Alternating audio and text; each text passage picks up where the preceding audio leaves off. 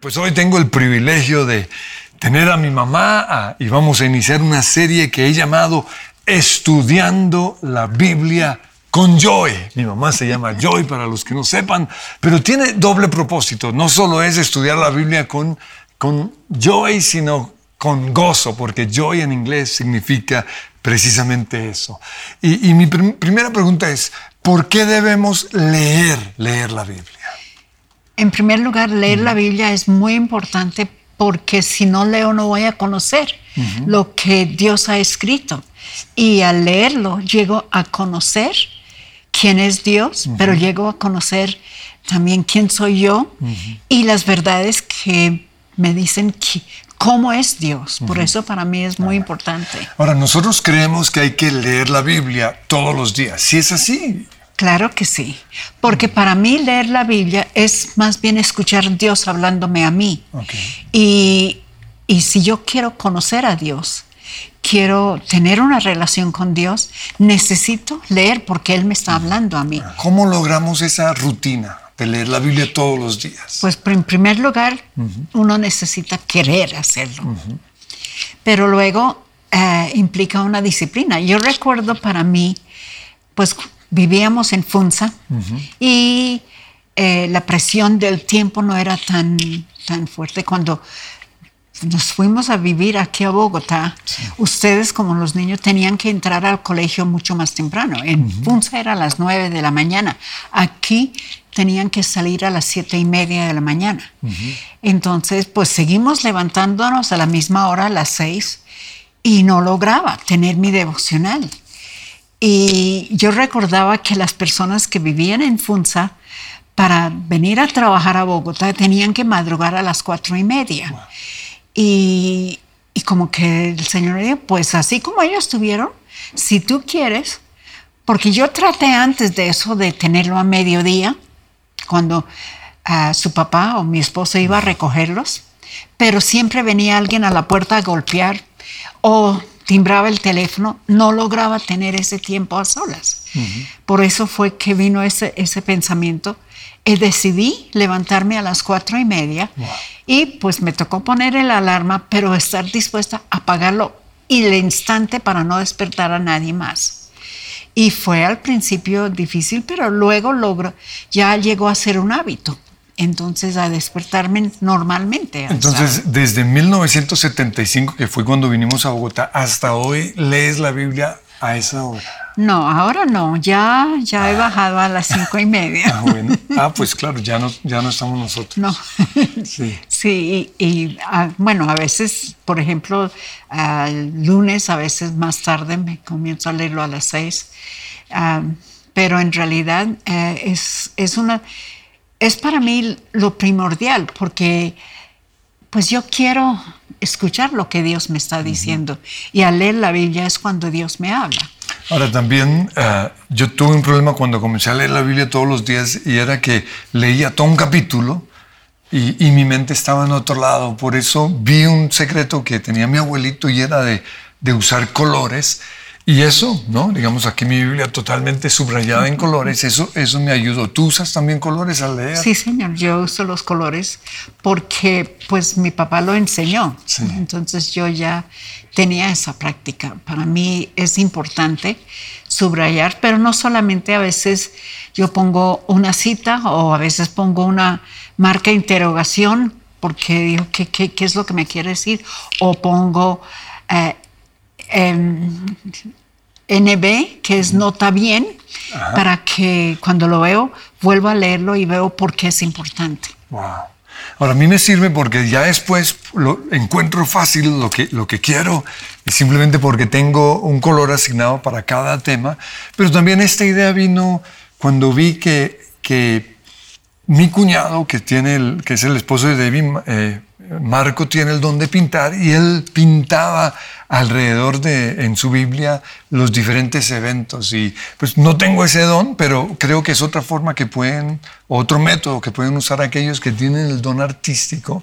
Mi esposa, que tiene ese don, yo veo que, que llena su, su Biblia con diferentes detalles, imágenes que hacen que la lectura de la Biblia sea fácil. Pero lo otro que, que también ayuda a leer la Biblia es, son, es tener diferentes traducciones. ¿no? la primera Biblia que leí de pasta a pasta pues era la Reina Valera y la primera vez que fui a una traducción un poco más moderna fue una Biblia en inglés Ah, y, yo leía cosas ahí que no había leído en, la, en, mi Biblia Reina Valera. Entonces, hablemos de eso, porque algunos dicen, no, la única Biblia que se puede usar es la Reina Valera, los que hablan inglés, de King James Version, y tienen la idea de que esa fue la que usó Jesús, pero no es así. Hablemos entonces, ¿qué, ¿cuál es la diferencia entre una entre traducciones. ¿no? Tenemos traducciones, tenemos ah, o traducción literal, tenemos traducción por ideas y tenemos paráfrasis. Háblanos de eso.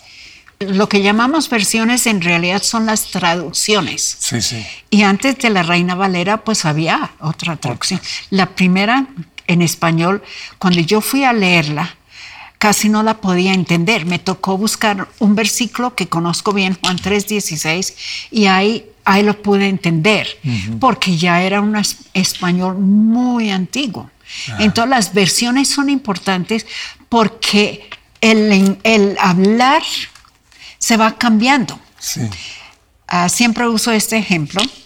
Ah, de niña, yo fui enseñada que esto, lo que llamamos pelo, no se llamaba pelo, era cabello, porque pelo era de animales o las partes privadas. Y luego ah, yo recuerdo en una ocasión que tú me corregiste, ¿por qué usa cabello, mamá? Eso no sí. Y yo dije, no, pelo es feo. Y busqué en el diccionario y seguía diciendo eso. Pero hoy día ya no se usa cabello.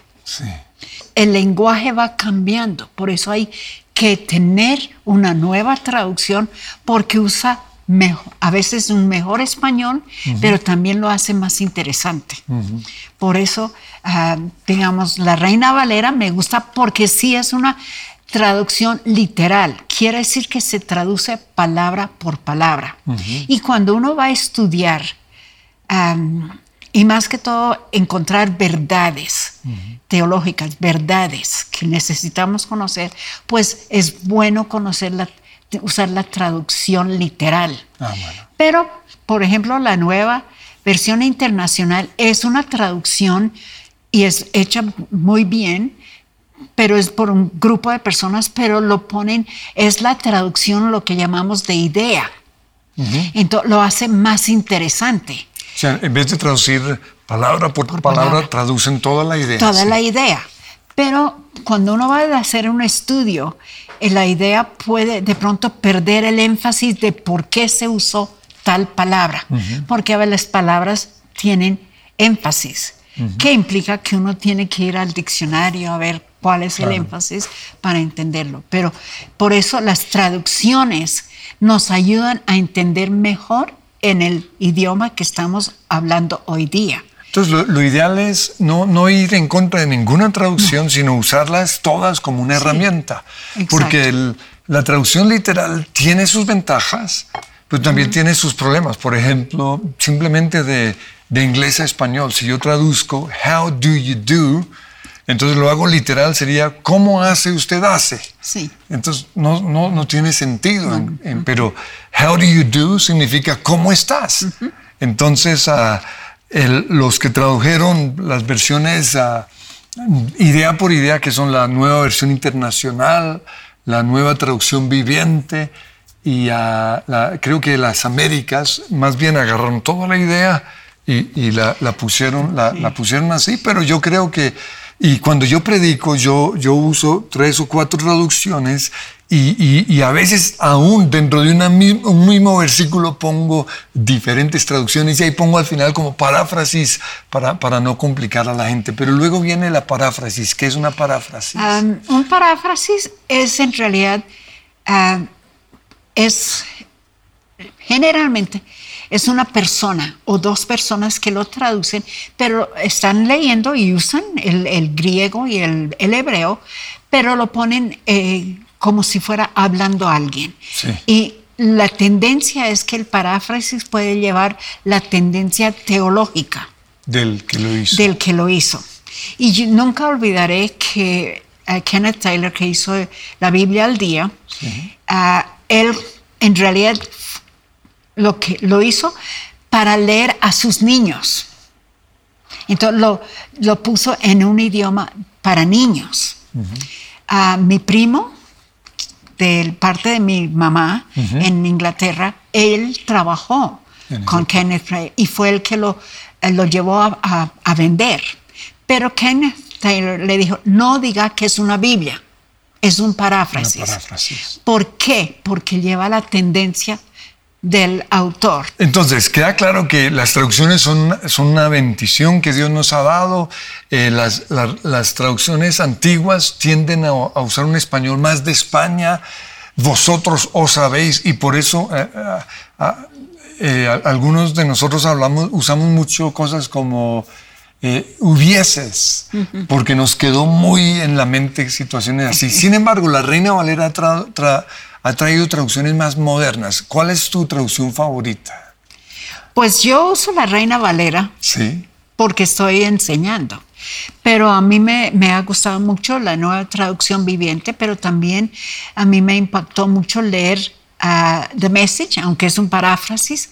Y pues siempre voy a la Reina Valera a ver eh, si está bien. Pero, dentro de la Reina Valera hay una más moderna que es la 95 y tú siempre la recomiendas. Pues me gusta porque entiendo que el español es más correcto. Un ejemplo como el Salmo número uno, en la Reina Valera dice, bienaventurado el varón que no anduvo en consejos de malos. Y, y en otras traducciones dice, Qué alegría, esa es la traducción viviente. Dichosos usa otra. Pero una característica interesante de, las traducciones modernas es que en vez de poner el varón, dice, qué alegría para los que no siguen el consejo de los malos. Entonces lo bueno es que, que no, no está siendo o sea, lo está volviendo general. General. Y más hoy día es muy importante, porque en la Reina Valera sí usa hombre. Sí. Entonces, eh, en un momento, hombre significaba todo ser humano. Pero hoy, Pero hoy día no, y eso produce conflicto. Claro. Muy bien. Ahora, la, la siguiente pregunta, lo primero, ¿por qué tenemos que leer la Biblia? Lo segundo, ¿por qué tenemos que estudiar? Y, hago la gran diferencia porque una cosa es leer y otra es estudiar. Porque yo considero, estudiando la Biblia, llego a entender, no solamente ah, es conocer a Dios y escuchar que Él me habla, sino entender más las verdades.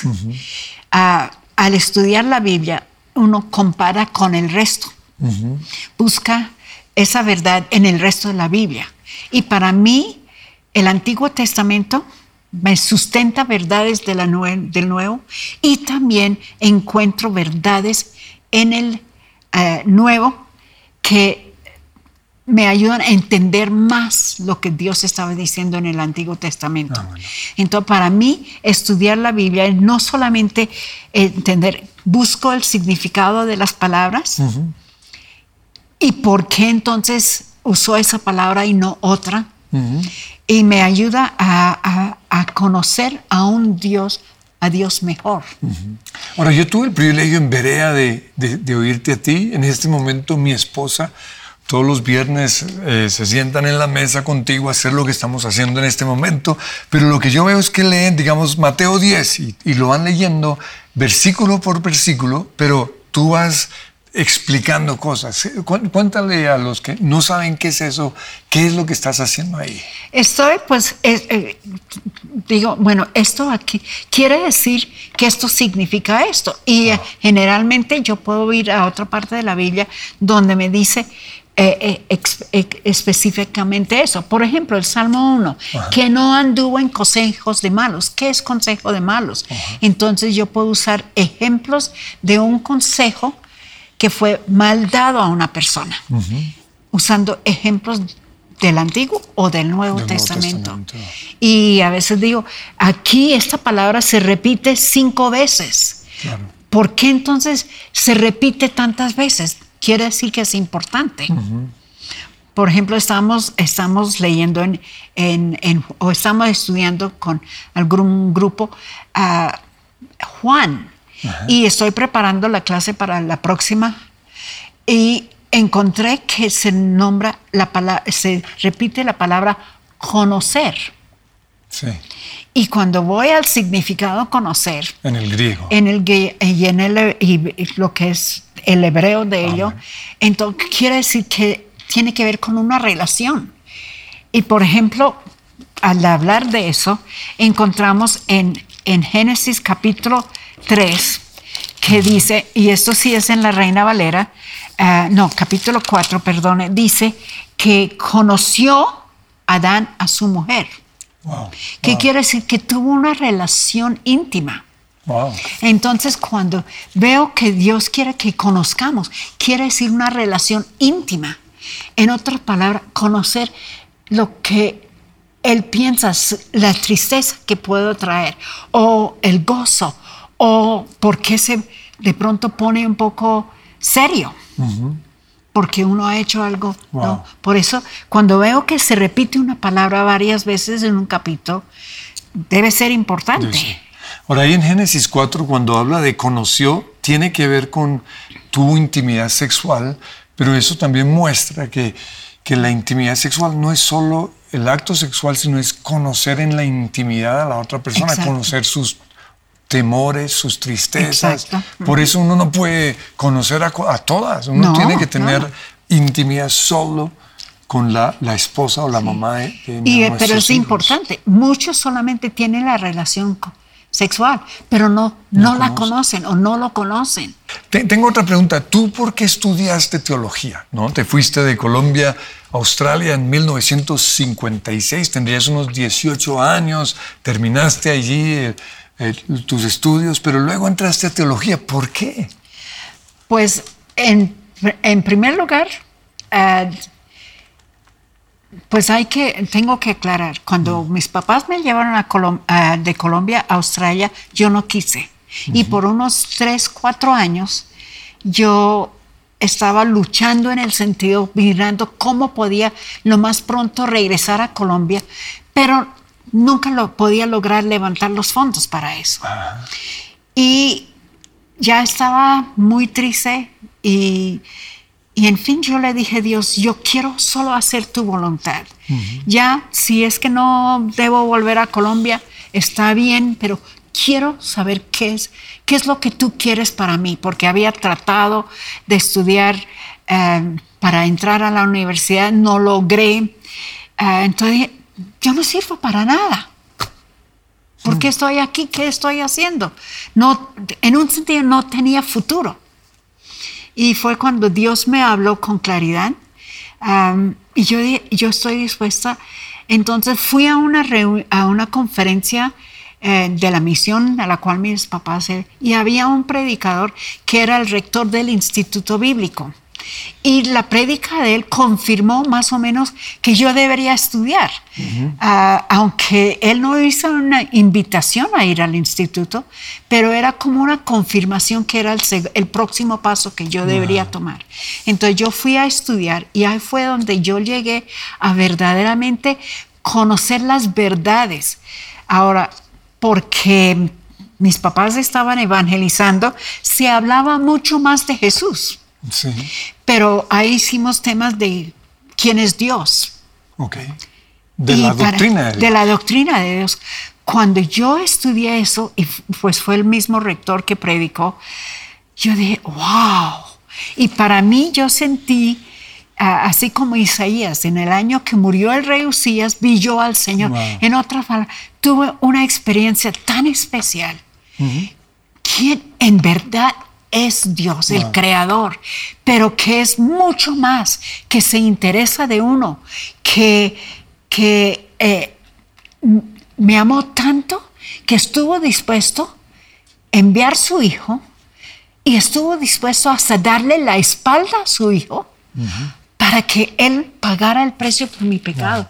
Ahí fue donde yo también valoré mucho más eh, el precio que Jesucristo pagó. Wow. Digamos, yo estaba enamorada de Jesús, pero no había entendido lo que era lo que él hizo. Entonces, conocer a Dios nos lleva a amarlo más, como dice una de nuestras canciones, conocerte es amarte. Amarte más, sí. Wow. Es verdadera eh, quedar enamorado y conocerlo. No solamente lo conocí como Dios creador, como el omnipotente, el todopoderoso, como el que suple todo, sino también como padre. Y pues mi papá era una persona muy especial. A mí me hacía mucha falta. Entonces, poder llegar a conocer a Dios como mi papá fue algo muy especial. ¿Por qué te llamaron Joy tus papás? ¿Mis papás? Pues un año antes que yo nací, uh, mis papás habían tenido mellizos y el niño murió de ocho horas y la niña de seis horas. Oh. Papá por seis meses sufrió. Le, le, dolió mucho perder sus hijos. Y cuando yo ya quedé, mamá quedaba embarazada de mí y nací casi al año, eh, digamos, un día antes Wow. que cumplió el año. Por eso papá me nombró Joy, porque ya traje gozo a su corazón y por eso. Ahora, eso es importante porque muchos tratan de llamarla Joyce y ella no le gusta. Pero la razón es porque precisamente el nombre que no es muy común eh, tiene un mensaje profético, podríamos decir, para mi abuelito. Joy, alegría, gozo. Incluso tú, tú pusiste a mi hermana Patricia el, el el segundo nombre Faith, fe. ¿Por qué? Pues casi la perdí. Sí. Y cuando fuimos a, a- a darle el nombre, entonces yo quería pues fe, porque fue por fe que Dios me la, me la salvó. Yo recuerdo que ya casi estaba por perderla y el médico dijo, no, no hay, no hay forma, pero vamos a tratarla a pesar de esta situación. Yo ya había perdido un bebé antes, un varón. Entonces, yo me sometí, pero yo creí. Papá, recuerdo que papá subió a la clínica y él dijo, vamos a orar. Cuando él oró, yo sentí honestamente que Dios me dio el don de fe. Wow. Yo creí de ese momento, yo ya tenía la seguridad que no la iba a perder. Ah, me sometí a todo el cuidado, pero yo sabía que no la iba a perder. Wow. Yo tenía una, una claridad, era, era tan, tan, tan seguro. Por eso entonces la llamamos fe y pues eh, eh, porque mi papá oró por ella. Ahora, también. no es un nombre común, yo creo que muchos cuando ven Patricia Fe, pero precisamente eh, somos diferentes a los del mundo. Todos nuestros nombres tienen un propósito y es el propósito de- del nombre de mi mamá, Joy, gozo, trajo gozo a, a mis papás y precisamente ah, eh, tiene doble propósito este, este título, la Biblia con Joy, que es mi mamá, pero también estudiando la Biblia con gozo. Ahora, Joy también en una prédica tú nos dijiste eh, que tiene J, O, I, tienen un propósito, o, o detrás de eso tú, tú le has puesto un sentido. Pues ¿Cuál es? porque el Señor a mí, pues como ya dije, am, pr- primeramente, ah, eh, lo que Juan el Bautista dijo, yo necesito menguar para que Él crezca.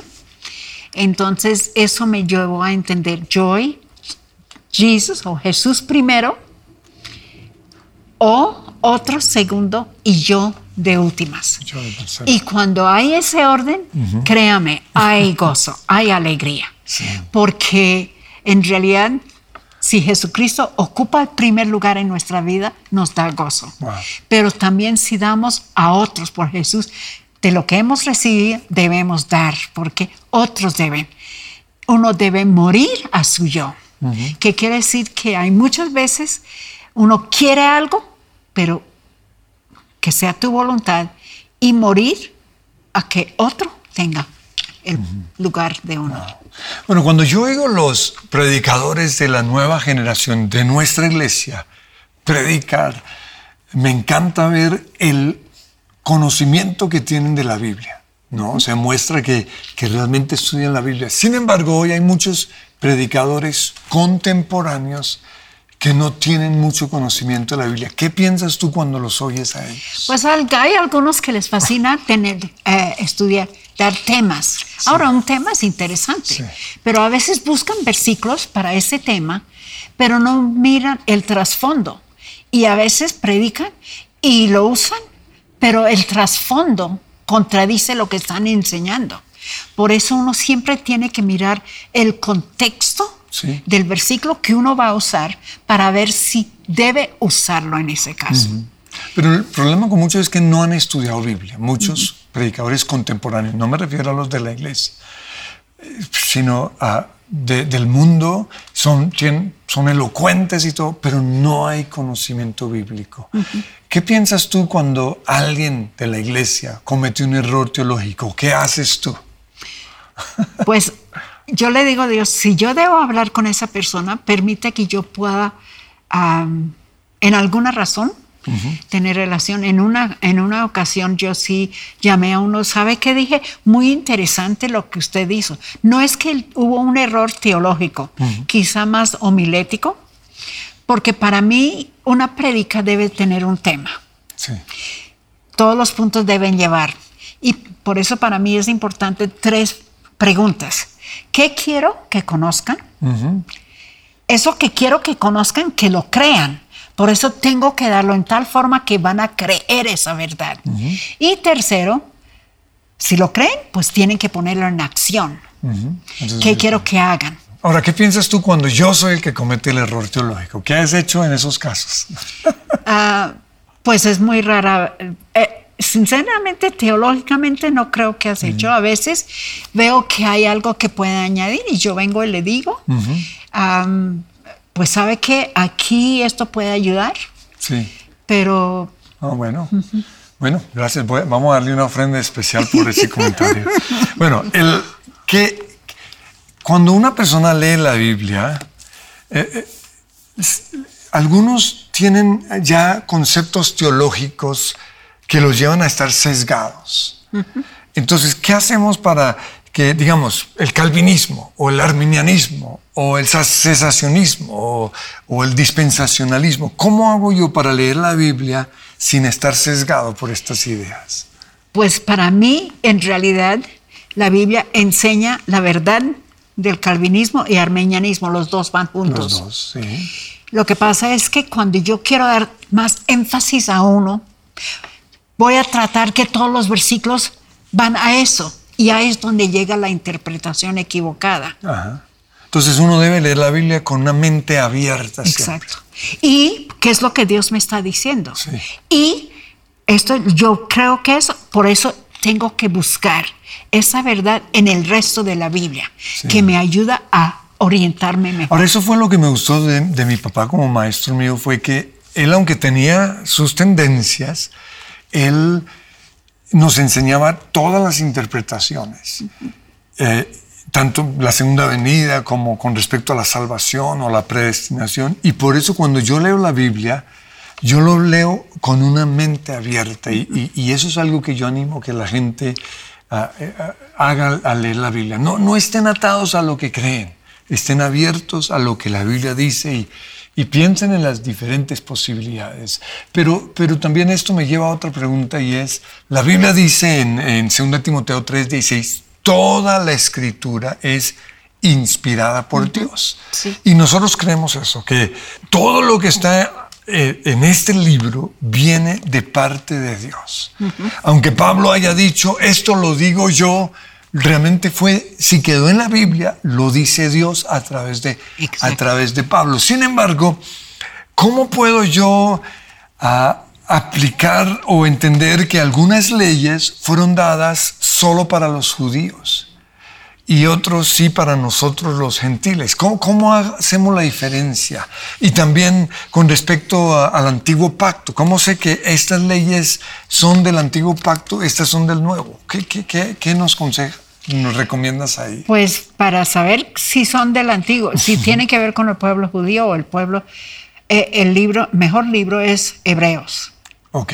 porque ahí habla con claridad. Y ahí es donde dice, Jesús es mejor que la ley. Es mejor que Moisés. Es mejor. Y aun cuando llega al pacto, dice, el pacto fue caudicado cuando se comenzó un nuevo pacto. Con Jesucristo se es- estableció un nuevo pacto. Ese pacto es basado en la sangre de Cristo. Entonces, lo que tenía que ver con los sacrificios era mirando hacia, preparando. Porque, por eso también encuentro que en la Biblia es una revelación progresiva. Y en realidad para conocer a Dios eh, es de forma progresiva. Uno, y aún yo veo que leer la Biblia,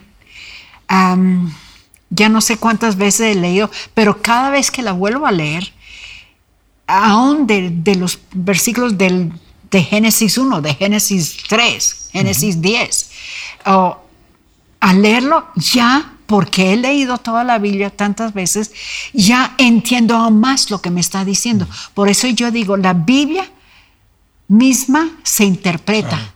La Biblia sustenta las verdades. Entonces, si hay, hay algo en el Antiguo Testamento, yo miro, bueno, ¿qué es lo que ya Jesús dijo? ¿Qué es lo que él hizo? Y lo miro a eso. Entonces, por eso sé que lo que tenía que ver con el pueblo judío ah, ya no es para ellos. Hay leyes que también tenemos que ver que tienen que ver con la salud. Claro. Hay leyes con la forma de vestir. Claro. Entonces, hay que aplicarlos. Eso te- me ayuda a entender qué es lo que Dios quiere con respecto al vestir. Claro. No es que tengo que que el hombre se vista con una túnica, no, pero hay una verdad en eso. Claro, entonces lo, lo- lo que necesitamos es leer toda la Biblia, porque el peligro con los que están sesgados hacia ciertas corrientes es que solo leen Gálatas. O lo que les O- gusta. sí.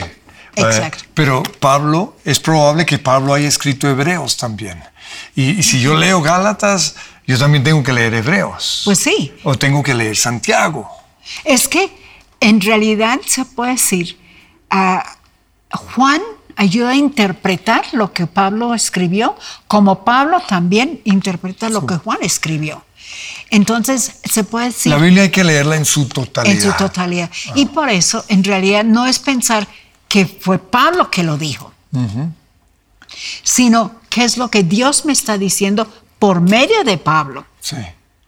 Ahora, Pablo tenía un excelente conocimiento de todo el Antiguo Testamento, de todas las leyes, de todo lo que era. Entonces, cuando él escribió, por ejemplo, Romanos, él tiene ese trasfondo y lo explica en tal forma para que uno pueda ver que ya eso no es aplicable, Wow. sino ya es aplicable lo que Jesucristo hizo en la cruz. Ya. Ahora, yo sé que a ti no te gusta mucho Salomón. ¿Por qué quedó los libros de Salomón, los proverbios, el cantar de los cantares y eclesiastés en la Biblia? ¿Por qué no quieres a Salomón? Bueno, lo que pasa es que Salomón fue Fue terrible.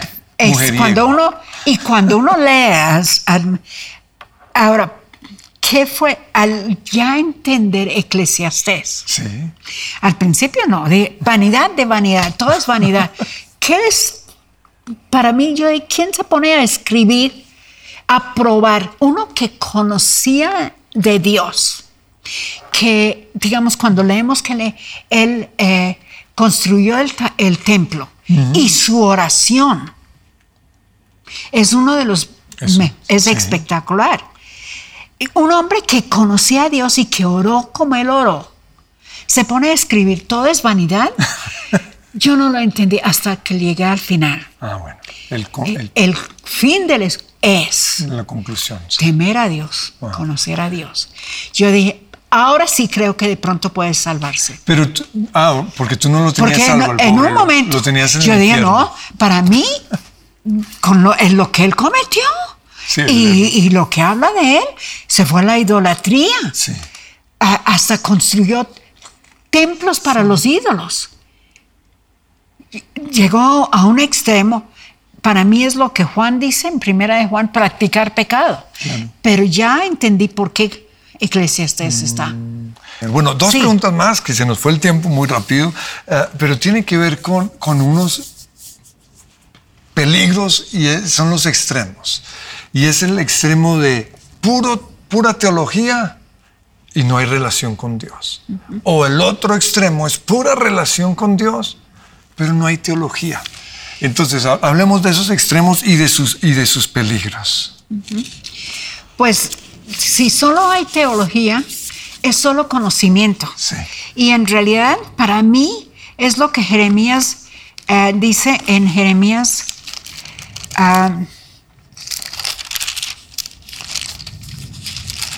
9.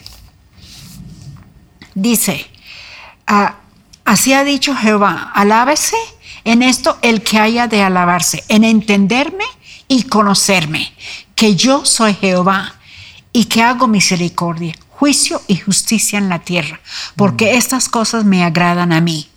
Entonces, yo puedo tener, diga, no se alabe en la sabiduría. Y a mí, nunca olvidaré, una joven que se graduó dijo, yo doy gracias por Berea porque tuve mucho conocimiento. Y quedé esperando, ¿y qué? y nada de Dios. ¿Qué? Pues no dijo nada de Dios, pero no dijo, llegué a conocer a Dios mejor. Yo tengo una mejor relación con Dios. Yo dije, si para eso solamente sirve Berea, no.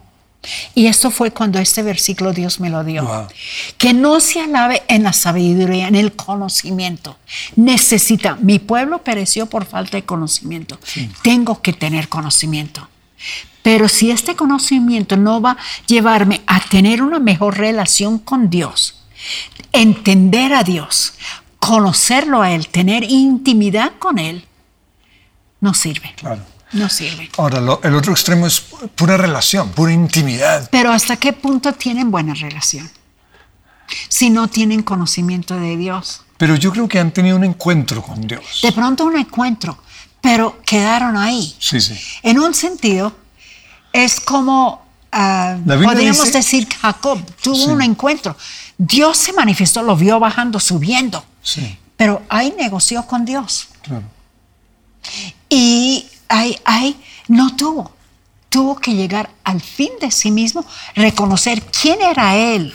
Y el problema es que a veces cuando solamente tienen relación con Dios, no, no conocen quiénes son ellos. Ahora, ahí estamos precisamente hablando del peligro de los extremos. Lo ideal es el, el punto medio. Exacto, sí.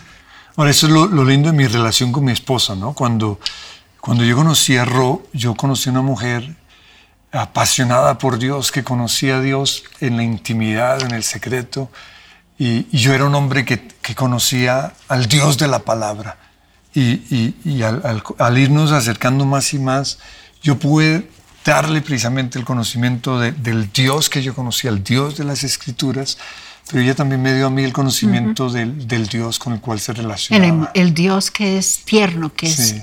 es, que es amoroso, que, que abraza. Ah, bueno, bueno, esto se trata precisamente de enamorarnos más de Dios, ah, estudiando la Biblia con yo, y, yo, yo quiero pedirles que, que allí cierren sus ojos. ah, y Señor, yo te pido que, que este tiempo, estudiando tu palabra, nos lleve precisamente a, a conocerte, a enamorarnos de ti. Pero también yo te pido, Dios, que, que al conocerte podamos anhelar conocer tus palabras, todo lo que está escrito en este libro, para que fortalezcamos nuestra relación. No seamos cristianos que se dejen arrastrar por las corrientes, sino que seamos cristianos que tengamos raíces muy profundas en ti. En el nombre de Jesús. A tu lado pude encontrar verdadera felicidad. Tú lograste mi libertad, mi pasado quedó atrás.